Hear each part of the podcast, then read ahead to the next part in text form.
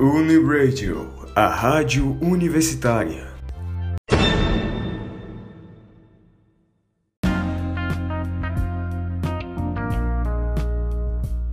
Olá pessoal, boa tarde, sejam bem-vindos à Uniradio, a rádio do estudante universitário. Com o nosso programa Café Universitário, temos momentos de aprendizado e aprimorado nos estudos e estímulo à produção científica. Sou André, o seu radialista do coração e do cérebro. Hoje temos a psicóloga Sheilane Vasquez, que irá falar um pouco sobre a história oral. Doutora Sheilane, boa tarde. Poderia definir para o público, nosso ouvinte, o que é a história oral? Olá, boa tarde, André. Boa tarde, ouvintes. Bem, a história oral é uma prática cada vez mais comum na nossa contemporaneidade, né? No meio acadêmico. É, é uma prática de apreensão de narrativas, né? Das falas do sujeito.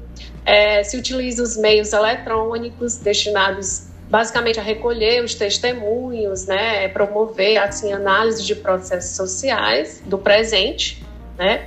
que tem historiadores que inclusive chamam de história viva, né, que se fala muito das questões subjetivas do sujeito. Tá? Existe uma, uma três formas diferentes de, de, se utilizar a história oral, né, que está entre história oral de vida, tradição oral, história oral temática. É, e a pesquisa, ela é basicamente é, fundamentada na pesquisa qualitativa, né, ela deve abranger coletas de dados bem descritivos em relação ao fato que está sendo pesquisado. Mas o mais interessante é que a ênfase, a maior ênfase é no processo de constituição e não no produto final. A história oral ela pode ser caracterizada como sendo uma metodologia que se preocupa em ouvir e registrar as vozes de sujeitos. Então, por isso é, é bastante interessante para o meio acadêmico. Ah, gostei. Olha aí, pessoal do meio acadêmico, como é, pode se fazer pesquisa de uma forma bem mais original e bem mais completa. É, e doutora Sheilane, você pode explicar como surgiu é, a história oral, então, no caso?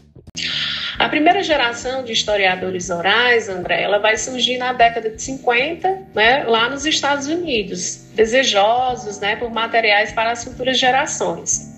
É, a história oral, ela, ela, nos Estados Unidos, ia privilegiar as ciências políticas, né? Eles iam falar basicamente da, das pessoas notáveis, mas não tinha nada de reflexão metodológica. E aí ela vai se expande pelo México e depois entra na Europa, né? Até chegar aqui no Brasil, por volta do ano de 1975, né, onde os especialistas vão é, oferecer cursos na Fundação Getúlio Vargas no Rio de Janeiro, e aí sim se dissemina né, esse tipo de pesquisa dentro das universidades. E aí, na década de 80, se consolida e os, os cursos de pós-graduação, enfim, na de 90 se legitima e se institucionaliza a história oral. Ah, é super interessante. Pois finalizando esse café universitário, é, queremos agradecer né, a doutora Shelane pelo, por aceitar o convite por suas sábias palavras, né?